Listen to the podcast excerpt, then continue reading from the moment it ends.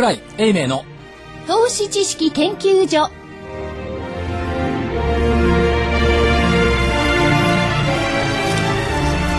皆さんこんにちは。ラジオ日経の福井です。そしてこの番組のメインパーソナリティ。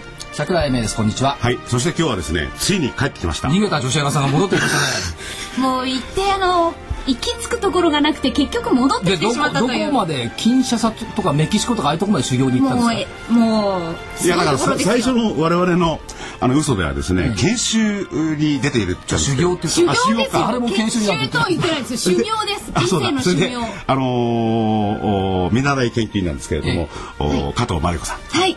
皆様ご無沙汰しておりました。しばらくいなかったよろしくお願いいたします名前がかかとまりさんですよ。はい。はい。まあしかし男二人のねね死にたいや放送ずっとやってます。ねあれはね苦痛でしたよ。えそんなそんなこと言わないでくださいよ。いやあのー、ねえー、まあせっかく修行明けだからね 海女さん姿でも帰ってくるかと思ったら普通の格好で帰ってきましたね、ええ。まあ元元気元気そうでね、はい。また復帰していただいて、はいよろしくお願いいたします。えー一段と番組にも弾みやすくということなんですけれども日経平均の方ですね、はい。53円55銭高。1万285円。ゴリゴゴそう。5ピ55ゴミゴゴ えー、まあまあですよね。で値上がり銘柄数が、えー、808で値下がりがいくつなんですか？686ですね。変わらずが168銘柄、ということもみ合ですねいですよね。もみ合いだし、なんか、先週覚えてます、はい。騰落レーションが116までいってるから、これ心配だよねって言いましたよね、はい。去年先週。先週見ましたね。で先週の段階で116だったのが昨日は158になって、はい。1977年以降の調査では罰金レコード、騒ぎまくってねみんなあっちもこっちも日経まで、ええそうですね。158まで行って罰金レコードは大変だ。4月は153で下がったから、警戒はしてたんですけども、ええ。はいまあ158というところで、またでも市場の人たちはね、いや、安いところから始まったから全然関係ないよとかね。そういろいろね。んなこと言いますよね。どうなんでしょうね。でも実際はどうなんでしょうかねそれこそまあ加熱感っていうのはあるのはあると思うんですよ。だから材料がね、いい材料と悪い材料と2つあって、騰落レーションの158っていうのはまあ悪い材料ですよ。加熱感という意味でこれだけ取れば。ねだけど債券の金利が1.2%だ1.26ぐらいまで10年国債にまで上がってきている、それからトピックスの200日の移動平均線が昨日上向いたんです、で上向いてトピックスがこれから下から抜けてきて、はい。はい。これグランビルの大朝食で一番いいってやつですよね、でそういういい材料もあるし最低概算が2兆5000億近辺まで来たから大変だ大変だって言いながら、これもね議論の中では、はい。例えばその最低取引の改ざんってリーマンショック以前って2兆円がボトムだったわけですよ。ただそれが一番安い低いところ2500億まで行って、はい。2兆まで戻ったから大変だって言っても、ピークは6兆ですよ。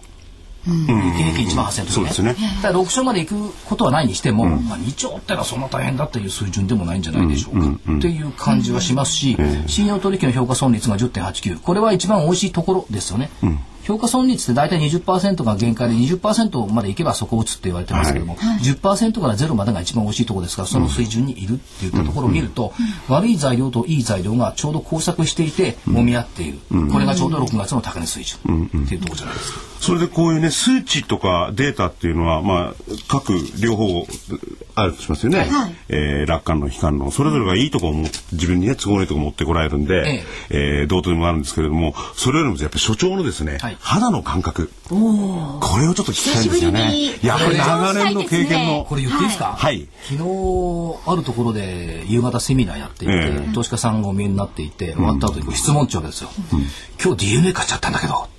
おうはい。ね？昨日の DNA よ。では確かにね別のところで、あの DNA はこれ全然業績に関係ないから、問題ないんじゃないの？って言ったことは言ったんですよ、はい。でも関係ないよね。確か関係ないまあそうかもしれませんで、ね落ち込んだ株価って戻りに入るっていうところがあるじゃないですか。で投資家さんは、急落したやつを押し目と捉えて買うっていう心理を持っている。っていうことは、はい。全然過熱じゃないんですよね。なるほど。という気はしますよ。それで、まあ、その加熱じゃないという、自分で先ほどですね、はい。データでやってわからないって言ったんですけども、ええ。要するにあの、物色の範囲がはい。広がってんですよね。広がりすぎですよ。広がりすぎだって2桁の10円とか30円の銘柄までみんな上がってるんですよ。トンビなんかまで飛んじゃってますもんね。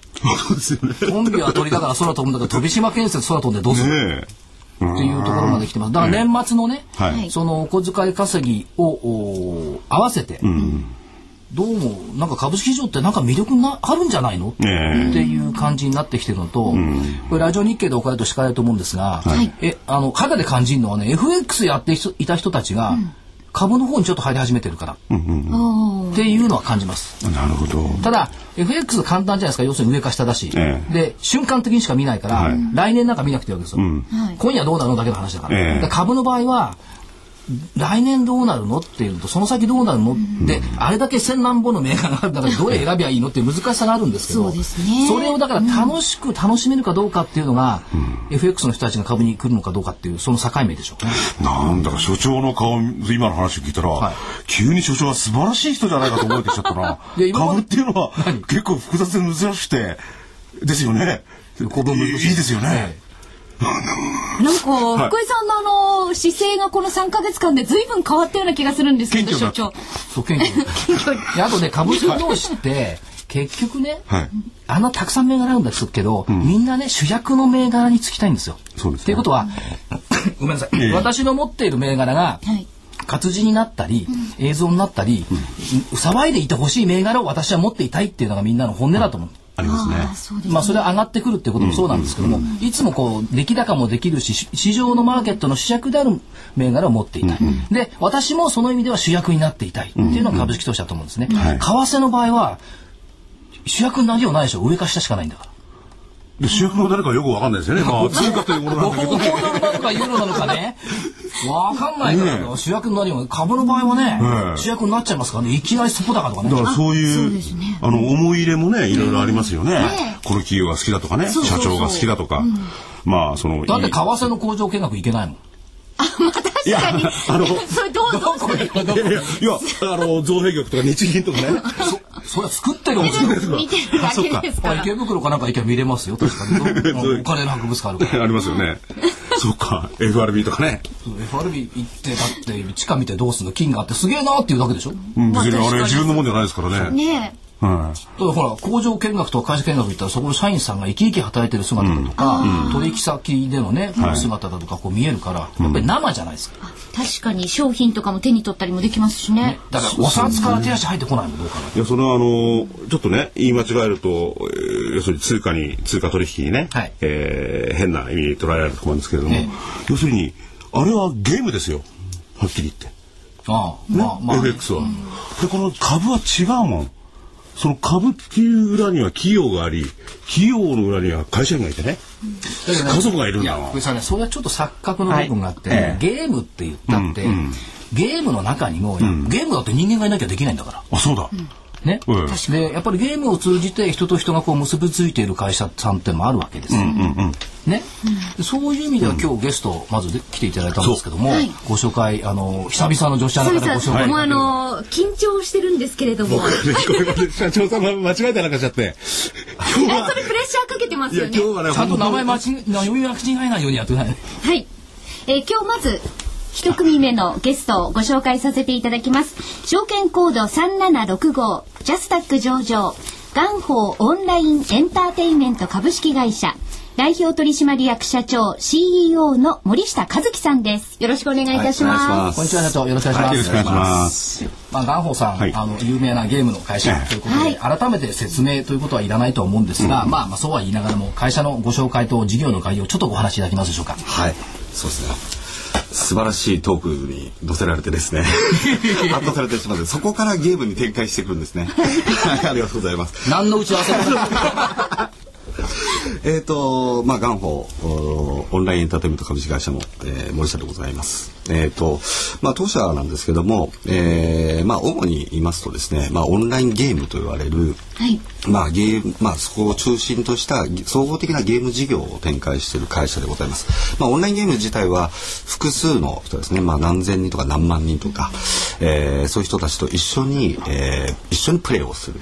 とい。う形のものでして、まあ一人だけでプレーするだけではなくて大勢の人と一緒に協力し合ったりだとか、えー、そういうことでまあゲームを進めていくところにまあ非常に面白さがあります。まあそれ以外にこう家庭用ゲームソフトと言われるですね、はい、まあいわゆるまあ任天堂さんとかソニーさんとか、えー、こういったところに対するゲームソフトの提供であったり、まあ、開発といったものを主に行っています。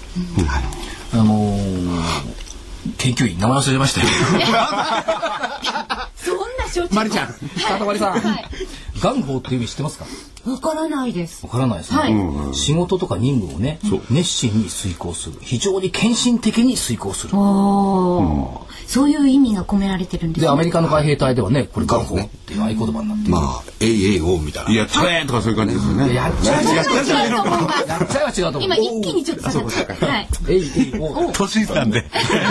で、そのえい、あの、やっちゃおうじゃなくて、熱心に、熱心に社長、あの、遂行した結果ですね、今年の9月末時点で、オンラインゲームの会員数ってこれどれぐらいまで伸びちゃったんですか？はい、えっ、ー、と、まあちょうど直近の9月末ですね、第3クォーターのところで、はい、まあ387万人という形まで、まあ回数は伸びました。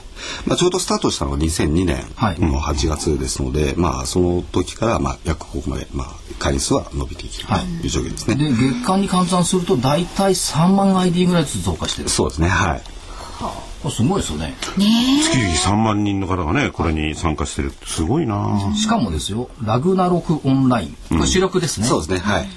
オリコンの顧客満足度調査4年連続プレイヤー数の多さ1分1万。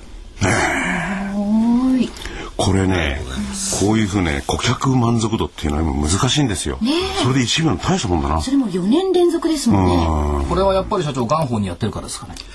そうですね。まあ、願望にやってるというよりは、まあ、ゲームが、まあ、それだけ、やっぱお客様にですね、受け入れていただいているのと、まあ、やっぱり、こう、お客さん自体がですね、どんどんどんどん、こう、ゲーム自体をこう、盛り上げてってくれてるということなんですね。だから、どちらかというと、こう、広告の効果とか、そういうよりも、バイラル的な効果という形で、まあ、口コミでどんどん広がっていくと。口コミで。そうですね。はい、90%の割合が、えー、まあ、お客さんの紹介なんですよ。大切なんですよ。口コミって一番の本当に PR というかなりますよね。ねでも社長普通ネットゲームとかオンラインゲームで考えると機械じゃないですか。はい、そこでやっぱりそのお客さん増えるのが、うん、口コミっていうのはこう意外な事実ですね。そうですね。あのまあ通常ですとテレビコマーシャルとか、はい、まあ雑誌広告とかまあ打つんですけども、まあそれはそれでの効果効果っていうのもあるんですけども、やっぱりこうゲームが本当に面白いかどうかということに関してやっぱり人の足通してやっぱりめちゃめちゃ強いと、まあ、最近だとツイッターだとか、えー、いろんなそのソーシャルネットワークのサービスとかの中でやっぱこうバイラル的にこう広がっていくっていうのもある顕著に出てるようにですね非常に効果としてはこうゲームの中でのコミュニケーションを活性化させるっていうのが非常に重要かなとは思ってます。いやだから本当にそのね利用してる人たちは満足してるんでしょうね。ね思わず人に勧めちゃうんだこれ。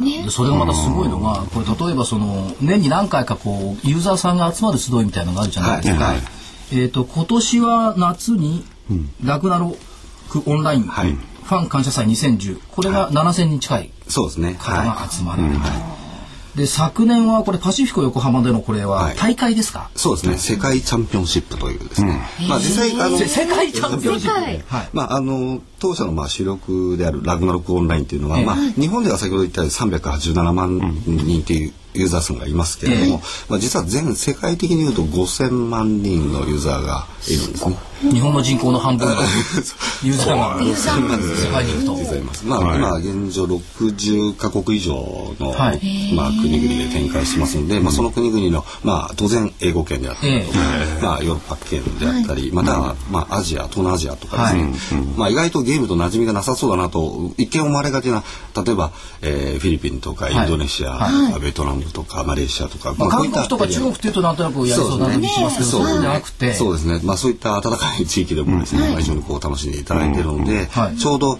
今年はですねあの実はこの世界大会っていうのはインドネシアで実はやったんですね。はいでやっぱそういう形で、まあ、全世界中のユーザーにこう楽しんでいただけている、まあまあ、ゲーム自体を、まあ、世界中の人たちにこう受け入れてもらえるように、まあ、こう開発しているというところはですね、まあ、非常にそれって社長何何万人ってこう参加するんでしょう？まあ、1万人とか2万人とか。まあ、一つのですね、まあ、その大会自体に対して、まあ、大体15か国ぐらいの、はい、まあ、プレイヤーで、まあ、代表選手というかですね、はい、まあ、その国々で優勝したあチャンピオンが集まるわけですそうなんですね。まあ結構あの国によっては違いますけれども、はい、やっぱりえっ、ー、と何万人とかこう応募があってですね、はい、まあ決勝戦までこう進んでいって、でこれがさすがにやっぱりワールドカップだから、はい、参加者が優勝したりすると思わず、うん、そうですね。やったーっていうこう感類に結いじゃうでそれを見ている社長も思わず涙が出そうですという話を伺いましたやっぱりだからゲーム甲子園どこじゃないですよね。ねワールドカップですよね。すごいですね。国境はないということですね。はい。そういうことですね。いや、これはね、これ1位になった人はね、ノーベル賞もんだな。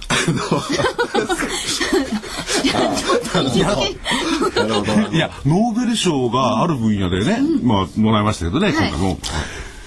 そんなね、数の日じゃないですよ。研究者がかかってる数とね、このゲームに参加してる数。そのゲームに参加してる何千万ですよ。その中で1位だもん。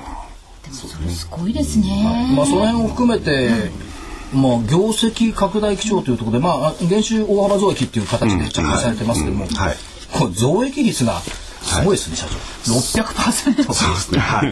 どうやったらそういう数字が？そうですね。まあ、特にその、まあ、減収してるのに、まあ、こんだけ、まあ、大幅増益という、まあ、要因について、まあ、ちょっと簡単に説明すると、特にあの、前年度との対比で見ますとですね、あの、まあ、事業の中である受託開発というですね、まあ、いわゆる我々と競合になるようなメーカーさんから、えー、ソフトウェアの受託開発をこう受けるんですね。で、それを自体がちょうど納品したタイミングっていうのが、こう、売り上げがこう計上されていくんですけど、たまたまこの第三クォーターではそうしたものがなかったので、まあ、反動減がこう出てると。まあ、まあ、ずれたってことですよね。ねはい、ただ、あの、基本的に足元として主力のそのオンラインゲームという事業においては、えー、まあ、一応、過去最高ピーク値までの基準までにほぼ近い形でですね、はい、まあ、戻してきていると。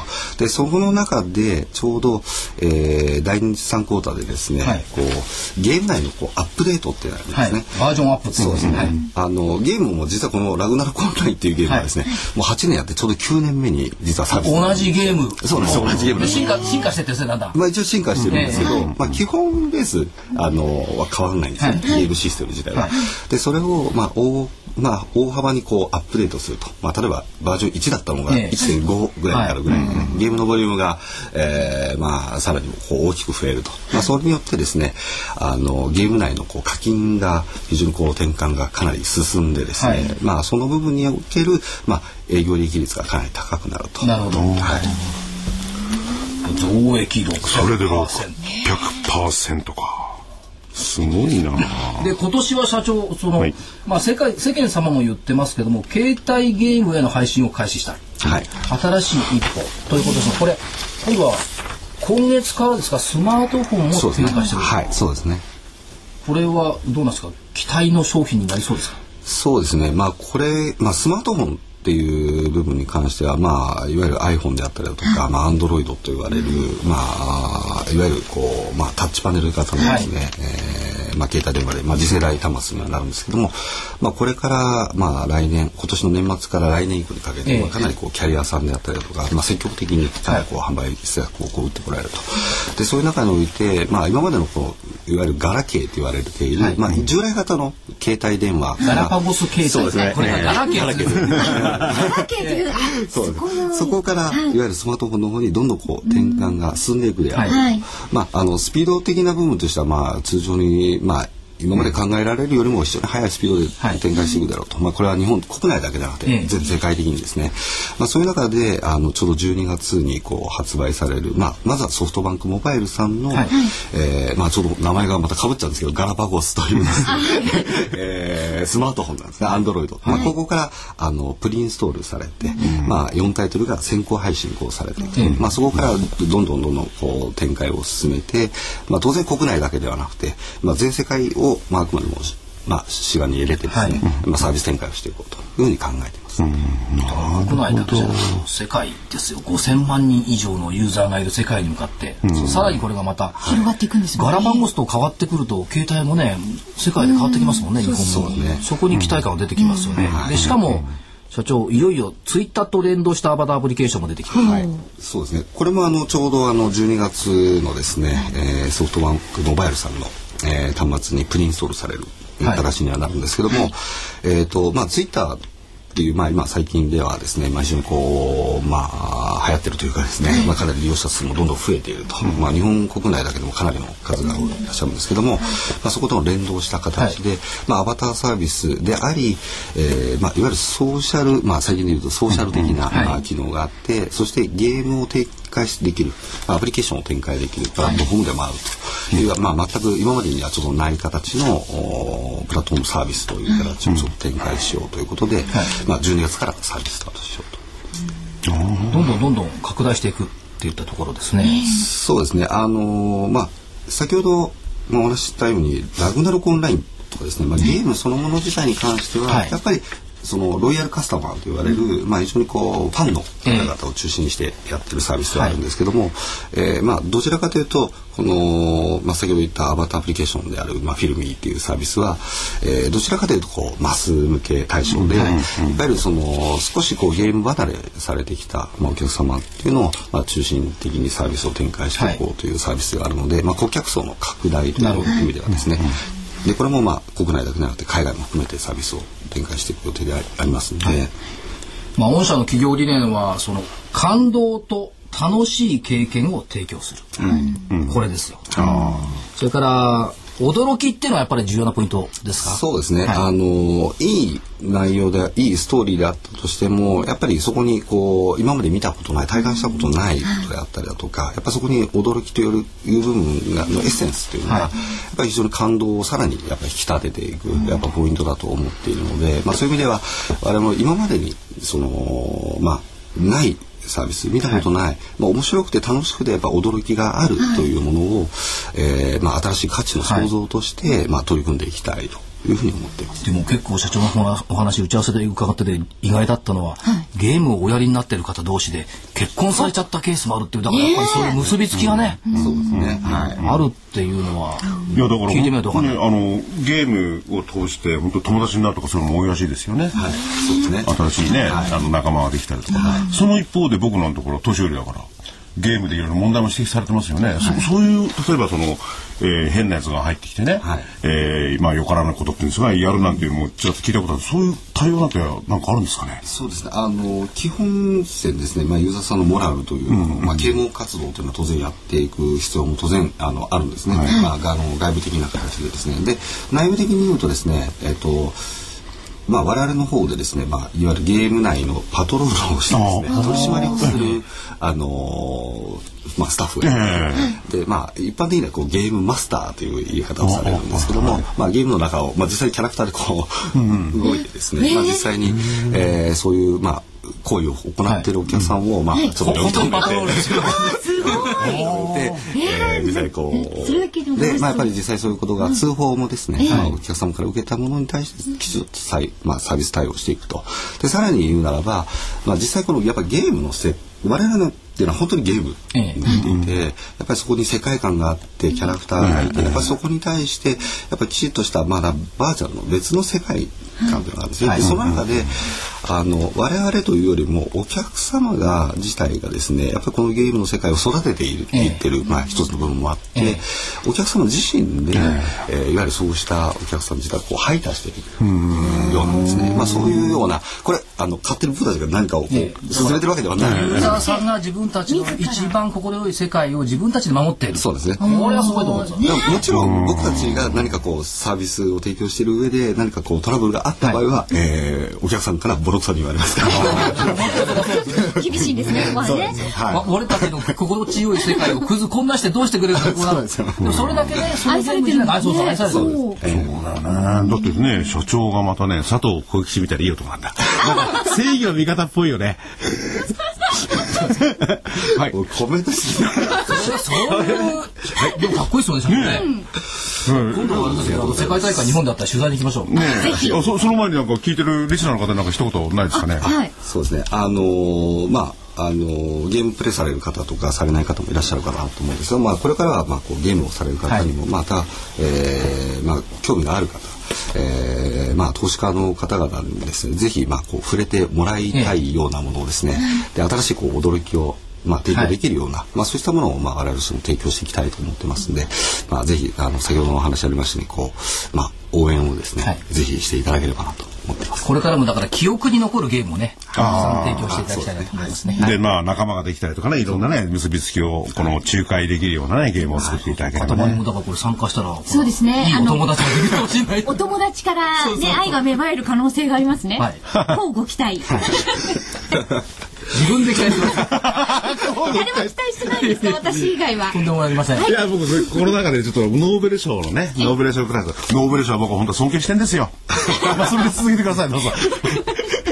えー今日のお一人目のゲストは証券コード3765ジャスダック上場元宝オンラインエンターテインメント株式会社代表取締役社長 CEO の森下和樹さんでした。ありがとうございました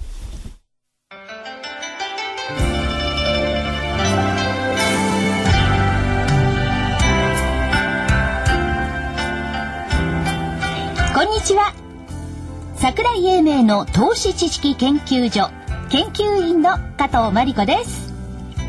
桜井所長の投資知識研究所お楽しみいただいていますか？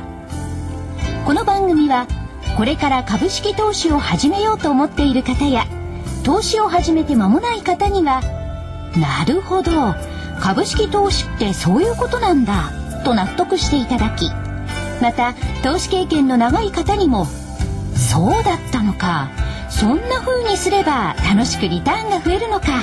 と旗と膝を打っていただきたい。そんな番組です。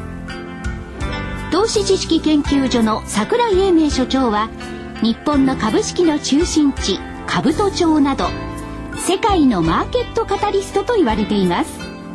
カタリストとは英語で触媒のことですが桜井所長は株式市場と個人投資家をつなぎさらに触媒のように市場と投資家が良い連鎖反応を起こすよう願っています。どうぞこの番組桜井英明の投資知識研究所をお楽しみください。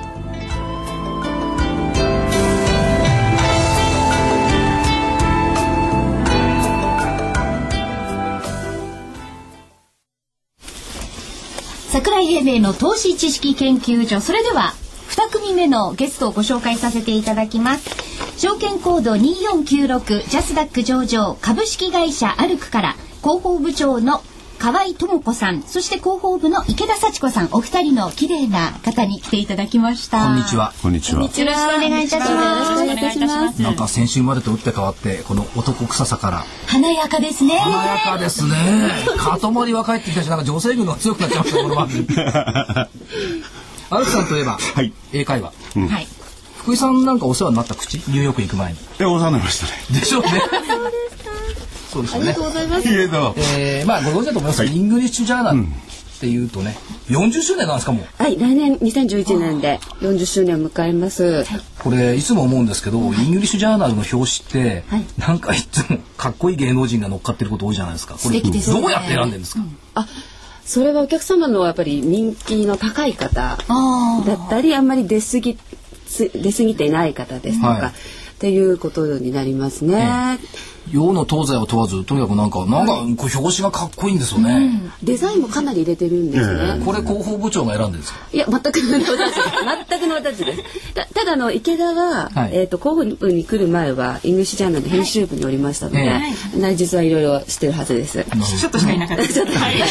はい。まあでもいつもかっこいい方選んでるっていうところで、まあこれは皆さんご存知だと思うんですが、まあそうは言っても、アルクさんの新しい展望って言ったところからいくと、まず一番目、いろんなテスト始めてますけども。そうですね、あのテストはこれまで英語のスピーキングテストというもので TSST という、えっと、テストオブスタンダードスピーキングテストというものだけあったんです。発音もいいですねいや今は日本語英語でございます。ええあそうですはい。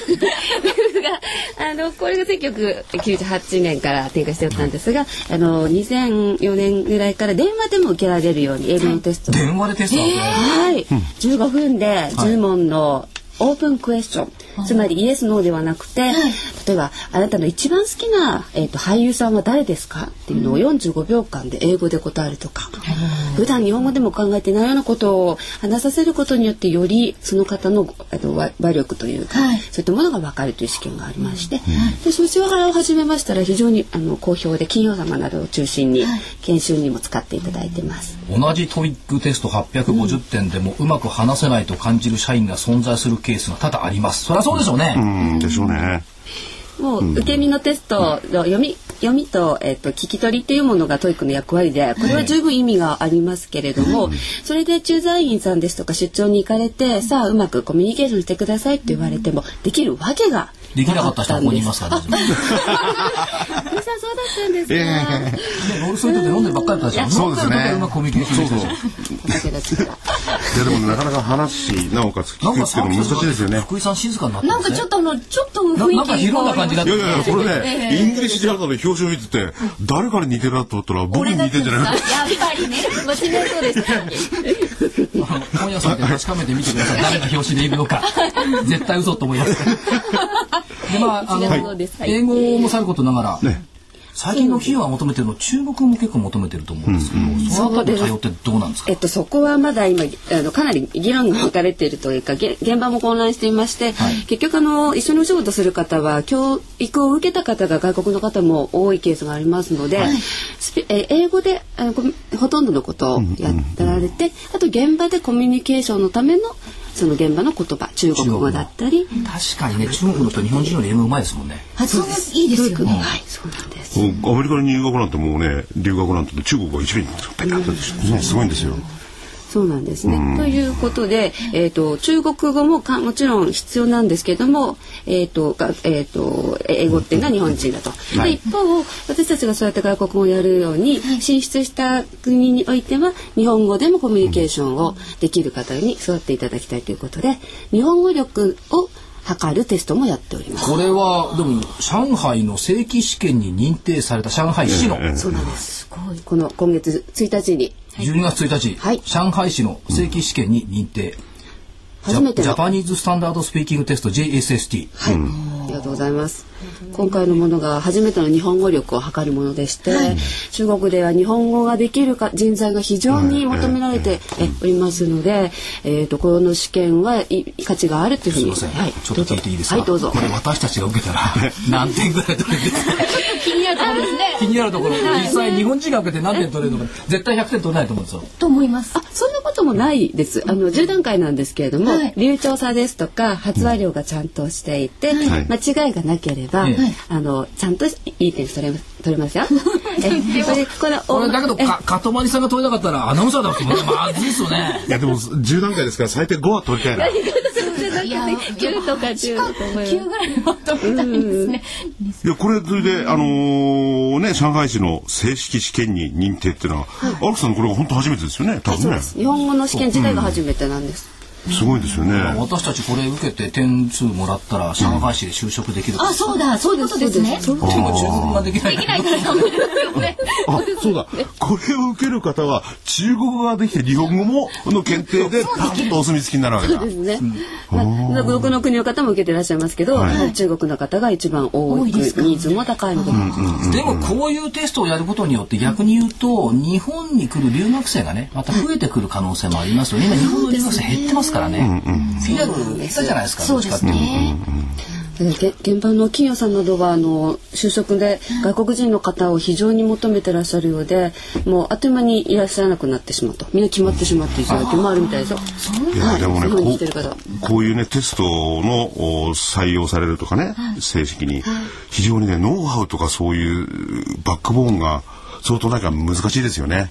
言葉っていうこれもねこれねアルクさんねうまく考えてると思うんですけど、そうそうだから今度はね、はい、えっ、と中国政府公認の中国の中国語能力検定試験の受験ガイドまで出しちゃってる。そうなんです。なんか次から次へとって いろいろ戦争がないと思われると思うんですが、そうこれは全てつながっておりまして。社長は全部あれもやれこれもやれってこう考えてるんですかね。そうですね。そうですよね。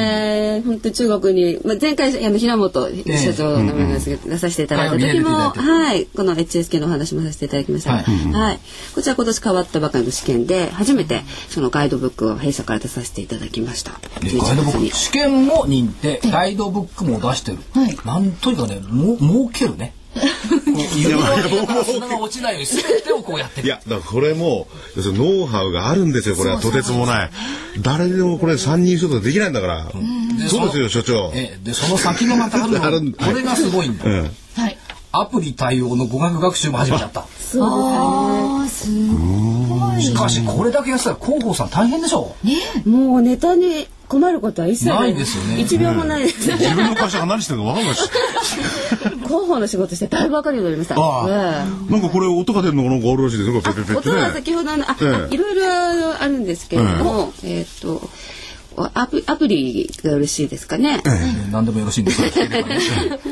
そこまで黙ってとなんか喋ってないとねこれ見えないんだから、どうなるのかなと思って今ですね画面をこう拝見してたんですが、いつでもどこでもいつでもどこでも気軽に語学学習、うん、全53アプリ、はい、でもやろうと思ったら本当に気軽にいつでも勉強できるってことなんですよね。そうなんです。5分でもできますので、ねはい、今そういった弊社あの隙間時間で学習しようというコンセプトでずっと長年やってきておりまして、での電車の中で聞いたりっていうことだったんですが、おかげさまでスマートフォンがこれだけ普及されましたので。これいいかもしれない。聞く英単語とかあります。聞く英単語。なんか受験の時とかあると嬉しかったですね。書く英単語。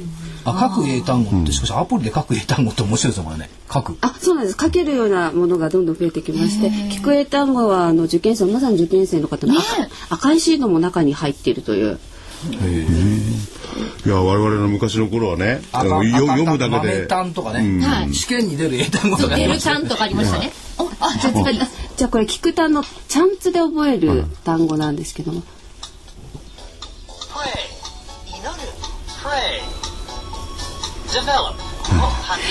うやって外部であのリズムに合わせてああじゃあ電車の中でこうリズム取ってる人はこれ聞いてるんですねじゃあ。そうです皆さんが。でこうやって中に加われた赤いシートで。本気指で赤いシートで。最近もやっぱり受験シーズンが近づいてきたのか。落ちてませんか？ホームに赤いシートが。これありますね。これを買ってね、赤赤字が見えなくなるんですよ。そういえばね、受験しましたもんるほど。ありがとうございます。これね、今今ね、プレートプレートプレートやってんですよ。どっちのプレーかわかんない。で聞かなきゃダメなんですよ。これ R と L とね。だってほら発音もあるじゃないですか。今ね、ヒアリングもあるからいいですね。ここはすぐできるのいいな。そして究極がまだある。まだある。まだある。まだある。まだ出たか。てんこ盛り。はい。ハイツイート、つぶやいて覚える英会話。いよいよこれはツイートに、ツイッターにまで出てきました？はい。うん。え、どんな風に。つぶやくんですか、本当に。はい、つぶやきません。あの、ツイートっていうことがつぶやくっていう意味なので、携帯がつぶやた恥ずかしいこと書けなくなりました。あの、英語の、あの、例えば、セレブリティの方の読みたいとか、えっと、自分も書き、その人に何か書きたいなっていう時、どうしても単語が出てこなかったり、文章書けなくて、もごもごもごもごしてしまいますよね。この、ツイッターのアプリなので、ツイッターを書き込めるんですけども、えっと、英単語や、えっと、和訳や英英話がすぐその場でできて、書きたいことがあと文章例などもすぐ出せますので、結構ね時々ツイッターの中で、なぜかわざと英語で書いてる人がいるんですけども、あれはこれ使ってんですかね？これ日本語で言えばいいじゃんというのをわざわざ英語で書いてるやつ。学習のつもりと、あとやっぱり外国の方と、世界の方とコミュニケーションしたいからっていう。英語で書くと、やっぱり友達、え、なろうとしてくれる方。それは、それはいいんですよね。 Good morning Hawaii はないでしょって。それなら私でも書けるかも。明らかに日本の人なのになんで Good morning Hawaii 朝からおはようって言えって確かに。確かに。で、その、その後にずっと英語で、所長の悪口悪口が続いてるんだ。そうそうそう。なんかコピペかなんかでペーンって貼ってるんじゃないかと思うんですけど、それはいいんですけど、はい、ハイツイートつぶやいて覚える英会話。はい。これはだけど、つぶや、これがつぶやきに便利な基本構文50。そうなんです。だから、つぶやき方もいろいろあるから、はいこうねラフに喋るのか、きっちり喋るのか。ニュアンスとか。そう。うんとか。日本だってございますって書くやついないでしょ？そうじゃんって書くのはどうやって書きゃいいんだっていう。そうですよね。だってね、日本語なら書けるけども、そういうニュアンスで書きたいっていう時は出てこないですもんね。犬じゃんって言うと犬でございますっていうのさ。あ違いますね。三つ指ついてそうですもんね。ございますって言われると。こいつ丁寧なやつだなって向こうの人思うじゃないですか。それを排除するためにやる。というところですね。英二郎。はい。あ、そうなんです。英二郎ってますえ、あ、英二郎というのは、あの、えっ、と、英和映えのデータベースで、はい。今180万項目の英和が載っているんですけど、172万って書いてあるこれがどんどんバージョンアップして180万になっちゃった。180万になっちゃった。和英はもっと240万ぐらい。でそこのデータベースを使わせていただいて、弊社のあの PC で「英辞郎 on the WEB」という、はい、無料のデータベースがある検索ページがありまして、えーと、それを iPhone でも使えるようにしたというこれがドッキングしております。なるほど、はい。へえ便利だなこれ。今度ガンホーさんのゲームの中にあの、え英語バージョン入れてもらって「歩く VS ガンフォー」ってね。戦うつもりは仲良くさせていただけるなら。ね。はい。ますますご発展だし、うん、えこんなに便利にこの時間の間に紹介する案件にいとまがないというのも。これで世の中っていうのはね言葉で成り立ってんですよ。そうですそうだその言葉がね世界的にはまず英語、その後中国語、まあ人数的にはねどっちが上か。そのね言葉を学ぶってことは世界を知ると大事なんですよ。まあ、ちなみにあのこれその仲介者がアルクさんだもんな。株式の番組ですんで、はい、じゃあアルクさんがいる市場ってどんな市場なのよっていうのだけおさらいをしておきますと、はい、英会話の教室の市場って加藤アナウンサーどれぐらいの規模だと思いますか？英会話ですか、うん、かなりあると思うんですがえ単位はこれこれは子供用の英会話ですか？全体の英会話。全体こっちは、うん、1900億円。すごい思うでしょ？ところが通信まだ掘り戻れると思う俺は。通信教育用の教材は2889億なんですよ、うん。ね、これだけあるんですが、はい、じゃあ今私たちがこれから株式市場が狙っているマーケットっていうのは、うん、例えば電子書籍ってあるじゃないですか、はいはい、こいつまだ500億弱なんですよね。うんそれから今あの中国とか韓国、はい、加藤さんも韓国語をね、勉強したりしてますけども、はい、中国韓国語って60億から70億のマーケット。うんにかにもかかわらずこの日本語の市場が40億ってのはすごいでかいんですか？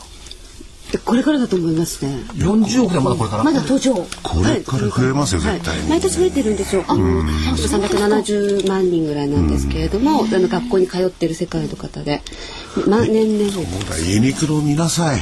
ね、楽天皆さん英語でやるじゃない。ユニクロ日本語とは言ってない。英語でやるって言ってる。うん、だからそういうのが増えてね需要が相当広いんだもんね。例えば英語にしても。あそこで。向こうに進出されたら、え、そこで一緒に働く方は日本語も使えるようにはなって、ね、いうことと思います。じゃあこれからも私たちもまず日本語検定からいきますか。まずまず今できるのはそれですよね。日本語検定5を目指そう。10段階で。5でいいの ?5 はちょっともうちょっと目標高いとこ置きましょうよ。じゃあ日本語検定の最上級、ね、レベルを目指して目指してアルクさんね日本語勉強しなくて えー、そんなそうすると番組の質もより向上するかもしれません、うん、そうそうそう、はい、ね番組の質の向上のために、えーほらこの番組で結構ほら英会話の英語の話すると結構お前の発音悪いとかね。違うとかあの単語の使い方間違ってるとかよく書き込みされるんで、うん、いやいや発話されることに意義があるんですよね。そうそうそうそうあなで一緒に高め合っていければと喋って間違いを自分で認めなくちゃいけない、カタリストだねえだろうね。カタリストだ。キャタプああああわかんないんだけどね。そうだと指摘があったんだ。はい。カタリスト何語ってんだなんて言われてね。語ってる触媒です。はい。じゃあまだしばらくお二方がいていただいてですね、ちょっとその宣伝の方をまりちゃん言っていただきたいな。これですね。DVD の。はい。それ売らないと。そうですね。私があのお休みしている間も皆様方にご好評いただきまして、桜井英明の投資知識研究所2010年12月号、これ第9弾になったんですね。だったんですあなたがだから修行してる間にずっと私たちは続けてやってたんですよ苦労しながら。はい、えー、このまとめになるような2011年はアジアで稼げ。桜井英明秘伝アジア株式エルドラード投資法。ちなみに、あのエルドラードは、はい、これ黄金鏡。ですからね。株式のエルドラード黄金鏡アジア投資の基礎から儲かる投資法まで全てを明かすという副題がついておりますこれ大恐慌の後にエルドラードが来るっていう私の本の中からパクったでしょこれ。いや出典はそこですか？発売が12月24日金曜日です。DVD1 時間価格の方が8400円となります。クリスマスイブですね。じゃあ皆様方にこの黄金鏡を、皆さんプレゼントっていうことですね。プレゼントじゃ買うんだから。いや、そうですどうしてプレゼントなの今販売してるんじゃない違いますよ。だからそれをもとに、はい、プレゼントのようなになるような所長の情報と心はそうですよ知識をすべてということですね。でもどんな内容になるんですか？でも聞こうと思えば8400円払わなくちゃいけないとこれ どこがプレゼントなんですか？いやお気持ちは込めて。気持ちはね。はい。いやアジアって言ったところですよね。まあ中国でもねインドネシアでもそれからまあインドでもやっぱりこれから伸びてくるのはここ10年はこの国だなと。でこの国日本の場合はもうどんどんどんどん人口減っていっちゃう。はい、であの辺の国はどんどんどんどん人口増えていく、うん、ということは需要も供給も増えていく。っていったところを考えるとアジアを見ておかないと日本株も見えない部分があるっていったところをテーマに、アジアを見ながら日本株を推理する。これをテーマにしたいと思ってます。そうですよね。はい。本当面白いですよ。だから上海市公認の日本語講座も。そうですよ、ええ、そっかこれからはアジア。あいやこれからこれまでもアジアですけどより。100年経ったらメキシコ。うん100年経ったら、うん、100年経ったら世界の最大覇権国はメキシコじゃないかっていう説がそう。100年国債を出してるからねメキシコは100年国債それは関係ないか。でも本当にエルドラードって感じがしますね、そこまで繋がっていく、そう。よし、まあ、当面はアジア。ということで、はい、来週の予定からいきましょう。それともいやいきなりあれでいきますか。だって反省がなかったでしょ、はい、反省ないですよね、えっ、と先週の見通しは9911円が下値、はい、上限が1万飛び654円と欲張ってみましたが、はい、そこまでいかなかったね、でまあ一応1万飛び300円水準で挟まったっていったところですから、はい、あそれで終わりました、うん、そんなにでも700円ぐらいのレンジでまあちょうど真ん中ぐらい真ん中ですね。このところずっと真ん中ですね動いてないだってボラ低いでしょボラテリティが、今16ポイントぐらいだから低いから、まあ収まりましたというところで、だから福井さんは残念ですが今週は私は反省をしなくていいと。はいということなんですね。あのね、この3か月間、はい、2回 ,2 回でしたね。2回反省したかな？あ、謝っていただいたのは。あ、そうですか。はい。2回しかなか2回って2回しか2回も？成績いいじゃないですか。2回もはやっぱダメですか、所長？やっぱね、プロとしてはね。そうですよ。全部当てないと。ダボ2回も出したところが、1年後、1年後、100年、あ、10年後、100年後当てるのは簡単なんですよ。1週間単位難しいですよね。だって指示したじゃないですかディレクターさんの指示で1円単位のあれ出してるの。そんな他のね、市場関係者みたいに9500円から1万500円みたいなこと言って楽ですよ。うん、めったに外れませんよ。うん、まあそれはいいんですけど。はい、じゃあ来週の予定。はい、明日メジャー S q、うん、国内ですね。ただ売買的売買的にはもう今日で終わってますから、明日の寄り付きでいくらになるんですか？問題はだから S q 値を明日上回って終われるかどうか、幻になるのかどうか、ここがポイントでしょうね。それからいよいよ出してきますよ。あの、電子書籍、ソニーがリーダー、はい、シャープがガラパゴス、うん、どっちが売れるんでしょう？さあ、どっちでしょうかね。名前的にはやっぱガラパゴス変えたくないですよね。いや、名前的にはですよ。リーダーの方がよくない？でもリーダーって硬いですかね。ちょっと硬い感じもしますよね。はいまあ、どっちか、まあ、どっちも売れるんでしょう。ええ、で、えっ、ー、と、アメリカの10月の貿易収支、はい、どうでもいいミシガン大学消費者信頼感じ。なんでそこいや、本当どうでもいいんですよ。どうでもいいんですか？これね、過去遡って見てごらんなさい。相場がいい時はよく評価、相場が悪い時は悪く評価。そんな数字なのかどうでもいいんです。はい。多分これね、為替の人たちがね、なんか、あの、目印がないと為替やれないから、これそういう目印になってる。そして福井さんの大好きなノーベル賞授賞式。はい。まさかもらえるとか思ってんじゃないでしょうね。誰がですか？福井さん。俺もストックホルム行こうかなと思って。ああ、そしたらぜひあのメダルのチョコレートを買って賞金が高いからね。で何分野で取るんですか。そうですよ。そうか。それこれから考えます。はい。でえっ、と明日明後日土曜日。はい。これ中国は何考えたか、うん、13日発表予定の各種の経済指標を11日の昼にしたんですよ。なんか意味あるんですかこれ。いやこれねマーケットが空いてない時に金利上げちゃおうかなとかね。あなるほど。そういう格差があるのかなと。だ前倒しにするってことは、普通はね、いい時なんですよ。はい、悪い時は先送りするんだいや確かに国内の物価とかそういうのを見ると、ここでこうちょっと引き締めというかね、金利を上げないと難しい局面かもしれないですね。わからないですけど、読みとしては前倒しにして経済指標のちょっと高めのものを出したところで、マーケット閉まってるから金利多少引き上げるとか、金融引き締めするっていう可能性はあるんで、これちょっと警戒感必要なのかな。そういう気がします。大体物事変えるってことは何かあると読んだ方がいいはい、意地悪く読むと。そうですね。予定が変わったから。それから OPEC 総会、これエクアドルであります。はい、12日、どうでもいいホノルルマラソンがあります。から13日。マラソンもいいですよ。あんなよ。よく朝の5時から走ってますよね。4時だったかな。暗いうちから走ってるんですもんね。一回遭遇したことありますけどね。邪魔。結構早いんです。ピラッとくるんですよね。邪魔、道あのワイキンとこ止めちゃって。健康にいいんだからいいじゃないですか。今走るの早いじゃないですか。桜井さん、やって走ってる時にいきなり後ろからバーンと当たられますよ。あいつだって俺たちのことなんだよ、なんだかんだいや、金の専門家の池水さんね。はい。あ、そうね。あいつ1日30キロ走ってますから、まあそれいいんだ。はい。えー、13日月曜日、えー、日経会社情報会社指標が発売になります。はい。OECD の景気先行指数、こいつ大事。はいはいはい。まあ、あの、悪くないと思うんですけど、あの、ヨーロッパをどう見てるかっていうところがポイント。はい。それから14日火曜日、みんなね忘れて誰も言わないですけど FOMC なんですよね。明日になったら多分言い始める来週 FOMC って、ね、これひどいと思いますね、うん、ついこの間まで FOMC だ FOMC だって言ってたのに、よくそうですね、話題に今週 FOMC って言ったのは私が最初だと思いますよ。あ、そうですね。ね、聞いてないでしょ誰も言わないでしょ、えー、FOMC があります。何もサプライズがないと思ってるから。ちょっとね新聞紙面なんか見てると例あの朝鮮半島情勢から紙面の先が違ってきてるから先要するにあの使い方がねちょっとこのところねこれ無視されてますみんなねヨーロッパ行ったりね、うん、アメリカの物資現在ばっかり言ってますけど、ね、はい、FOMC はあるんですよ、それから小売りの売上高、はい。えー、15日の水曜日12月調査日銀単価これプラスの3ぐらいの予想でしょ、うん、前回プラスの8だったでしょ？だからちょっと落ち込むんじゃないかと思います、はい、えー、大塚ホールディングスが上場、うん、それからどうでもいいニューヨーク連銀製造業景気指数、うん、から16日木曜日、えー、EU の財務省緊急会合あります。EU 首脳会議もあります、はい、それからアメリカの11月の住宅着工件数、はい、こいつが大事かなと思いますね、うん17日金曜日、えー、っと、アメリカのクワドラブルウィッチング、魔女が4人もやってくる、はい、先物決済、インドがお休み、えー、それからドイツの景況監視数といったところで見て、えー、あ日銀単価民間予測ごめんなさい。プラスの3.5、うんうん、えー、と9月がプラス8です。だから、はい、えー、と5ポイント悪化なんですが、うん、ただこれどうせ11月調査でしょ、うん、まだ株価が戻ってない時点だから、そこの部分ちょっと下駄乗せた方がいいんじゃないかなと。いう気がしますよね。で来週の見通し、はい、えー、加減変えません。9915円。せいぜいいったとしても。上限1万654円。変えません。うんはい、1月4日の終わりね。年貸し要請にならないにこれ超えてこないと、うん、というところで、えー、見ております、はい、残り時間は？あと2分。そうですね。はい。といったところですか。英語の話が出たから、はい、じゃあついでに英語やりましょうか、うん、また怒られるんだろうな。発音が悪いとか言われて。